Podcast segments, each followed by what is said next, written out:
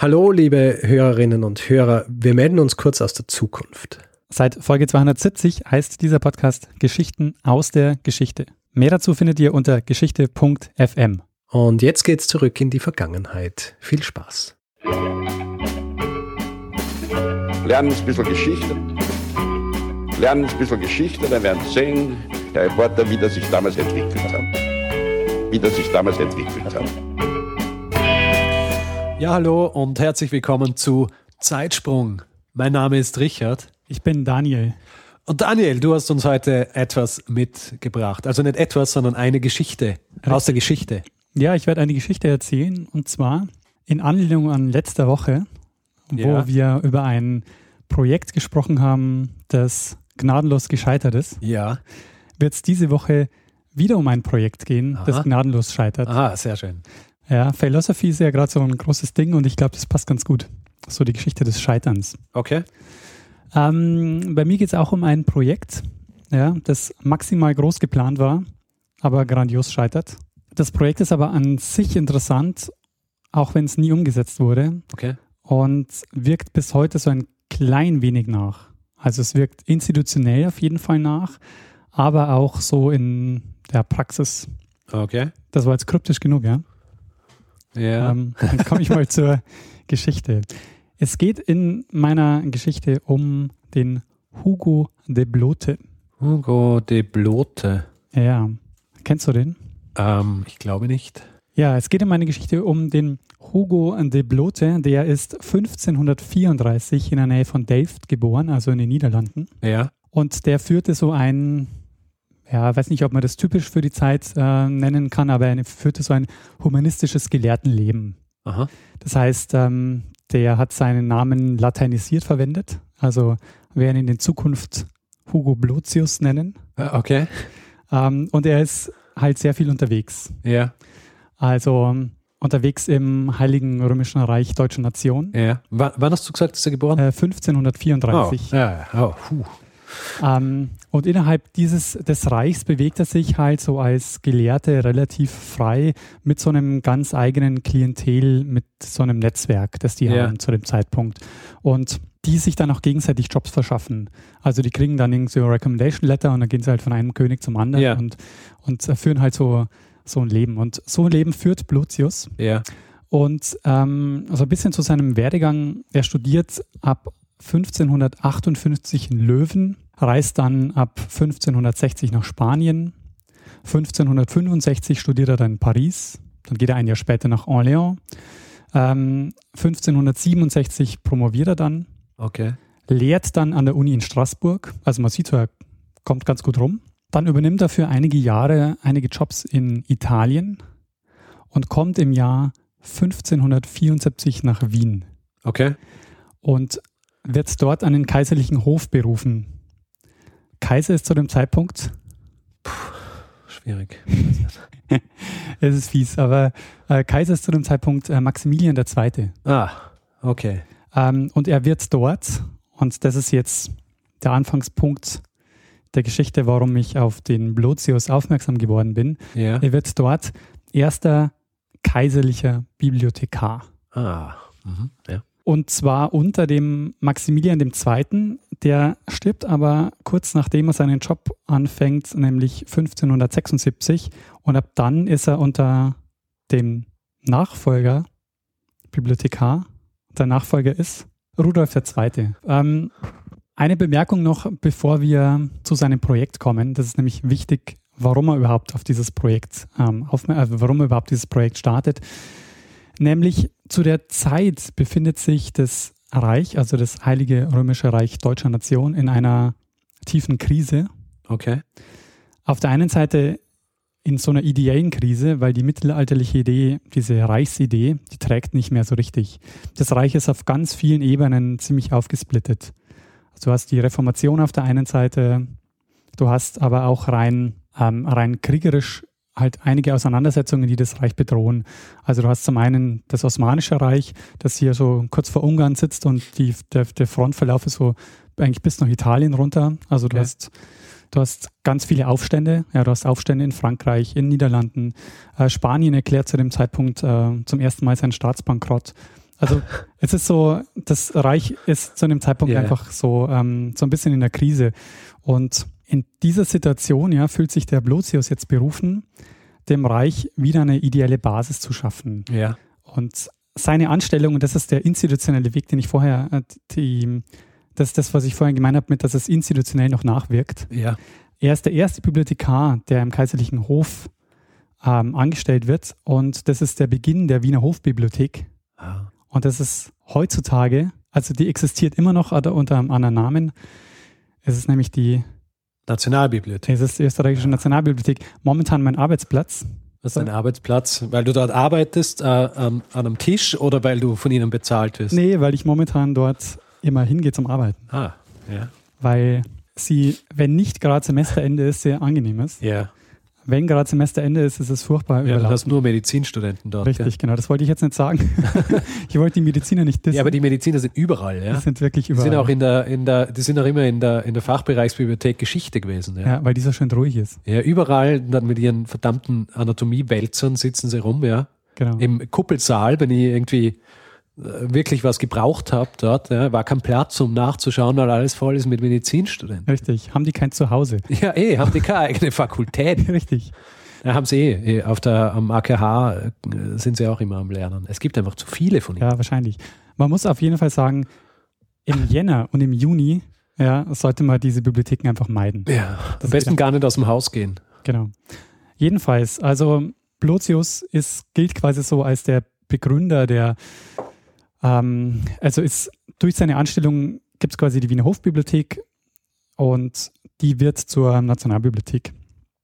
Fürstenbibliotheken, das muss man vielleicht an der Stelle auch noch sagen, waren zu dem Zeitpunkt noch gar nicht so häufig. Bibliotheken waren normalerweise in Klöstern untergebracht und dass Fürsten jetzt anfangen, äh, eigene Bibliotheken Ja. auszubilden, war eigentlich so ein bisschen eine Neuerung. Und er selber tritt nämlich auch seine Arbeit an in einem Raum des Minoritenklosters, wo die Bibliothek untergebracht ist. Die Bibliothek war zu dem Zeitpunkt, so wenn man seine Beschreibung ähm, glaubt, in einem furchtbaren Zustand. Waren einfach so Bücher halt irgendwie in diesen Raum äh, geworfen, der noch irgendwie ziemlich feucht war und also Ja. es war einfach irgendwie, die Bibliothek war nicht sonderlich ähm, gut ausgestattet. Deshalb startet er auch erstmal mit einer Inventarisierung und mit einer Katalogisier äh, Katalogisierung. Ja. Und er verwendet dafür eine Katalogtechnik, die jetzt nicht er erfunden hat, aber die ganz interessant ist. Nämlich er hat einen, einen Standortkatalog und einen alphabetischen Index. Und der Standortkatalog, der verweist auf den alphabetischen Index. Also du suchst dir im alphabetischen Index den ähm, Standort raus, also erst das Buch raus und findest dort den Standort und gehst dann zum Standort. Das hat allerdings nicht funktioniert, weil ähm, die Bücher viel zu ähm, wirr geordnet waren und weil ähm, viel, viel Bücher halt gefehlt haben, die Ja. eigentlich äh, da sein hätten sollen, weil sich Leute halt das Buch geholt haben und nie zurückgebracht haben. Ah, das Schlimmste. Ja, ja, wie man das so kennt. Ne? ähm, und deshalb beginnt er also mit einer Inventur, legt einen neuen Katalog an. Und was schätzt du, wie viele Bücher ja, hat er in diesem, in diesem ersten, in dieser ersten Inventur katalogisiert? Wie viele Bücher hatte die Wiener Hofbibliothek? Mm, 1800. Nicht schlecht, aber es waren deutlich mehr. Es waren Echt? 7000. Echt? Ja. Die Webseite der Nationalbibliothek sagt allerdings, es waren 9000. Aber ich habe. hab Du hast sie selber gezählt, gell? Wo hast, wo hast dann deine Zahl her? Meine Zahl habe ich, ich habe zwei Aufsätze über den Blotius gelesen. Ah.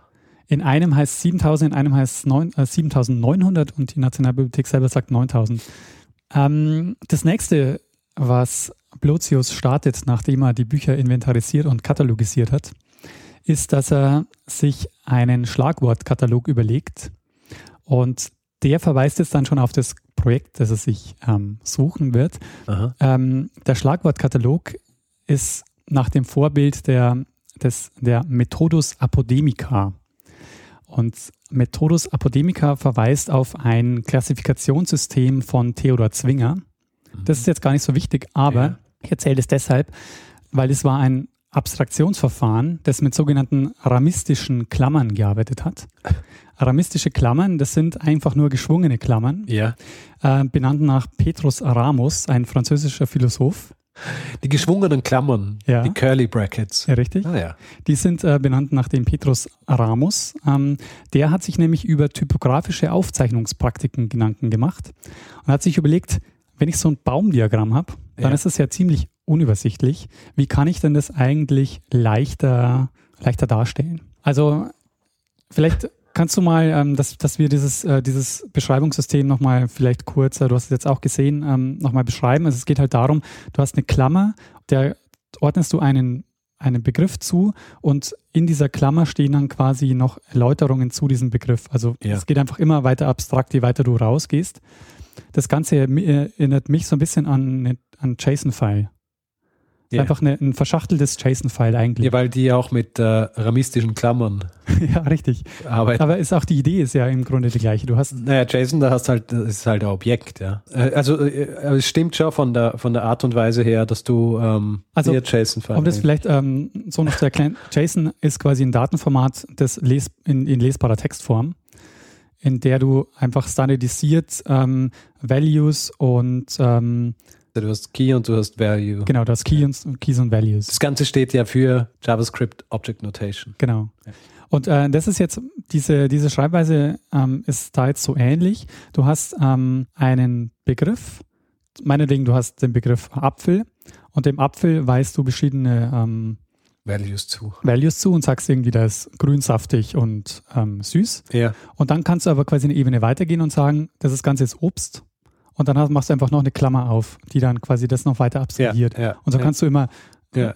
immer noch weiter abstrahieren. Warum erzähle ich das? Die Überlegung dahinter ist, ja, dass sie sich überlegt haben, wie lassen sich dann Objekte beschreiben, zugänglich machen mit einer Adressierungstechnik von Wissen, die dir einen schnellen Überblick über bestimmte, Themenbereiche. bestimmte Themenbereiche verschaffen. Ja.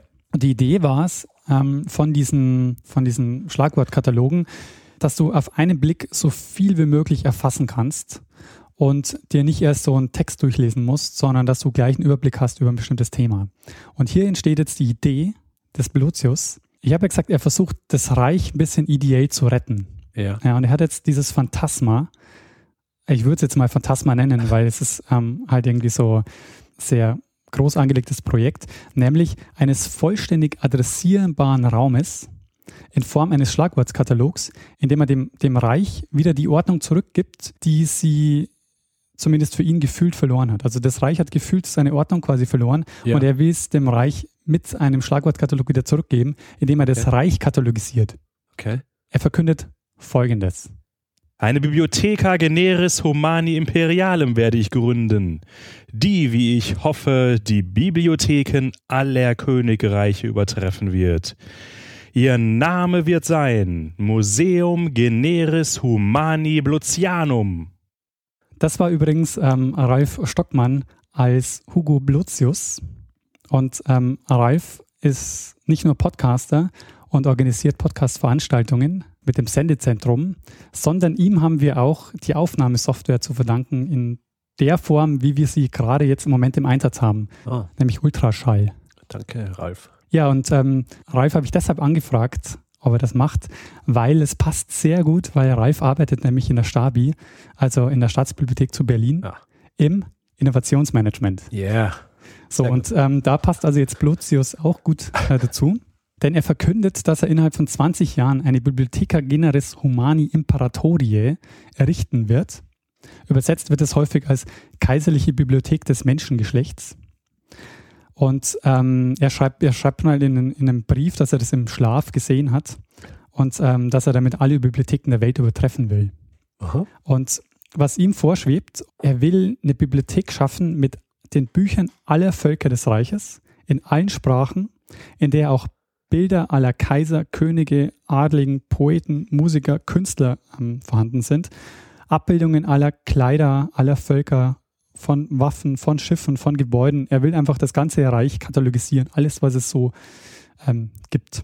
In einer Zeit, muss man ja sagen, ja, wir sind im 16. Jahrhundert, ähm, wo er keine Fotos machen kann und Ja. wo er auch keine Wikipedia benutzen kann Ja. in der Form. Ähm, er schafft damit so einen idealen Rahmen dafür quasi, was das Reich ist, Ja. für was es steht, indem er mit diesen Verschlagworten so eine 1 zu 1 Beschreibung der Welt quasi äh, macht. Also er beschreibt die Welt in seinem Schlagwortkatalog und hat dann das Gefühl quasi, hat, er hat ähm, das Reich damit erfasst und, und ihm wieder die Ordnung gegeben. Ja. Und mein Hinweis zu JSON als ein Datenformat ähm, war jetzt insofern nicht zufällig, weil es gibt nämlich da eine Parallele, wenn man sich das Ziel seiner Bibliothek anschaut.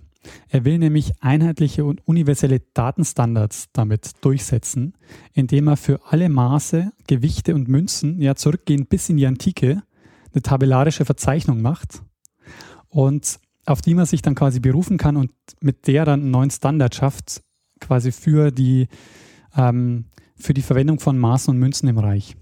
Schon ein heftiger Plan. Sehr.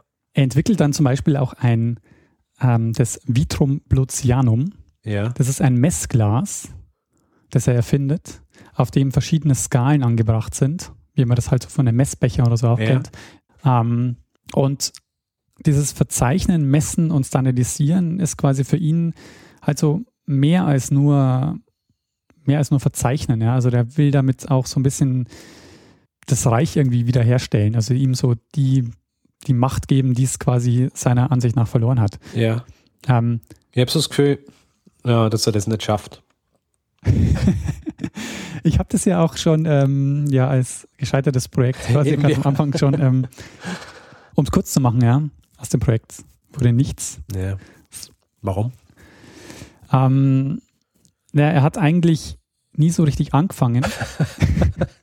Und zwar Das deshalb, kommt mir so bekannt. das ist so, so ein typischer, so ein typischer Projektemacher, ja. Die haben die ganzen Tag Briefe geschrieben und Ja. in diesen Briefen hat er das ein halt Schachtelhuber. Genau, hat er das Ja. auf, aber er hat nie den Auftrag bekommen, das zu tun. Ja. Ähm, es gibt aber eine Sache, mit der möchte ich gerne enden, die bis heute nachwirkt, die er erfunden hat. Okay. Ich habe ja vorhin schon erzählt, dass er neu inventarisiert hat, weil auch viele Bücher gefehlt haben in dem Katalog, der so nicht mehr gut ähm, durchsuchbar war dadurch. Und das hat ihn ziemlich genervt. Verständlich. Und dafür hat er sich was einfallen lassen, dass Leute nicht einfach nur kommen, Bücher nehmen und sie nicht wieder zurückbringen. Ja. Er hat nämlich was erfunden, was wir heute auch noch kennen, aber vielleicht so die, die jüngeren ZuhörerInnen nicht mehr in der Form händisch ausgefüllt haben. Den Leihschein. Ah, der Leihschein. Den Leihschein, den hat Wo er. dann die Karte im Buch steckt Richtig, genau. und sie sieht, ja. Der Leihschein, Aha. der quasi die Nullstelle anzeigt im Archiv, ja, in, wo es in, in der Bibliothek im Regal. Der, den Leihschein gibt es in zweifacher Ausführung. Also es gibt den Leihschein, den, der eine Teil bleibt im Buch. Der zweite Teil geht an die Stelle in der Bibliothek, wo das Buch rausgenommen wurde. Das hat er erfunden. Sehr cool. Ja. Sehr gut gemacht. Der Plan allerdings, die kaiserliche Bibliothek des Menschengeschlechts zu ähm, entwerfen, der scheitert allerdings. Naja, dafür hat er den Leihschein erfunden. Au. Schlussendlich wahrscheinlich äh, universell einsetzbarer als seine, als seine Bibliothek. Ja. Aber stell dir mal vor, es hätte geklappt, dann hätte er quasi schon eigentlich so kurz nach, nach Mittelalter hätte er schon die Wikipedia gebaut. Quasi. Als, ja, aber Wikipedia zeichnet sich ja dadurch aus, dass nicht nur einer macht. Jetzt sagen wir mal, er, hätte, er hat die Enzyklopädie erfunden, bevor die Enzyklopädie erfunden wurde. Also hat er die Enzyklopädie erfunden. Naja, eigentlich nicht, weil in der Form natürlich. Aber es gibt viele Elemente, die später bei einer Enzyklopädie wichtig werden. Also auch diese, diese Baumstrukturen Ja. sind ja ganz elementar Ja, wichtig, Ähm, um, um das Wissen zu sortieren und zu ordnen. Auf jeden Fall war er ein gescheiter, ein gescheiter Mensch, ja. Ähm, halt äh, so wie die meisten. Ich meine, er war Hat mehr, gescheit. mehr Ideen als äh, Möglichkeiten gehabt, sie durchzuführen. Naja, er hat jedenfalls die Nationalbibliothek in Österreich mitbegründet Ja, das ist natürlich schon. und war ein wichtiger, also ein wichtiger Vorläufer, was so Verzettelungs- und äh, Bibliothekstechniken betrifft. Ja. Aber dazu gibt es einen eigenen Zeitsprung. Ja, sehr gut. Ich, ich, ähm, ich höre gern was über Bibliotheken. Ich, ich mag ja Bibliotheken gern, obwohl ich hm, wenig. Ich habe ja, ich habe ja, so, ich habe ja Karte für die Nationalbibliothek. Haben wir letztes Jahr gemacht und war nie dort. Die gilt aber nur ein Jahr. Ich weiß. Ist jetzt wahrscheinlich schon wieder abgelaufen. Na gut, ähm, in dem Fall, äh, Daniel, vielen Dank für diese Geschichte. Ich würde sagen, ähm, ja, äh, für Feedback wie immer, Per E-Mail feedback at zeitsprung.fm Genau. Oder auf Facebook, äh, facebook.com slash Zeitsprung.fm oder auch ähm, auf der Seite selber Zeitsprung.fm oder per Twitter auch an uns. Na gut, in dem Fall, Daniel, ähm, wir sehen uns äh, in äh, einer Woche wieder, hören uns in einer Woche wieder. Äh, ich würde sagen, das letzte Wort hat wie immer Bruno Kreisky. Lernen ein bisschen Geschichte. Lernen ein bisschen Geschichte, dann werden Sie sehen, der Reporter, wie das sich damals entwickelt hat. Wie das sich damals entwickelt hat.